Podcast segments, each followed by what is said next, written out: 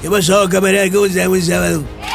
El INE propone posponer el proceso de revocación de mandato del presidente hasta que la Suprema Corte de Justicia resuelva la controversia constitucional por falta de presupuesto.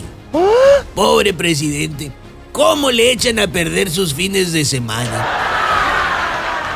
Con lo de la revocación, el titular del Ejecutivo se mandó a hacer bajo pedido un mega evento para promocionar su imagen personal. Oh, Solo que se lo mandó a hacer, pero no lo quiere pagar. Ay, sí, por favor. Eso es como el que le encarga unos Levi's de Tijuana a su primo y que le dice que aquí se los va a pagar cuando se los traiga, ¿eh? Cuernos, sabe que no va a suceder. Ay, no, ¿qué es eso? Pues el mensaje del presidente a la autoridad electoral es: INE, financiame mi capricho, ¿no? Y la respuesta del INE es mediante dos preguntas. La primera, ¿y con qué ojos? La segunda, ¿y ya escogiste el sabor de tu nieve de limón?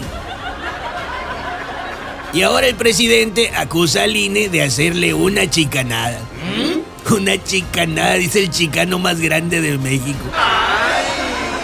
Por eso digo que el presidente hace mucho que no pasa un solo buen fin de semana. ¿Cuándo fue la última vez que el presidente tuvo un buen fin de semana? Ah, sí, por supuesto. La última vez que estuvo en Nayarit.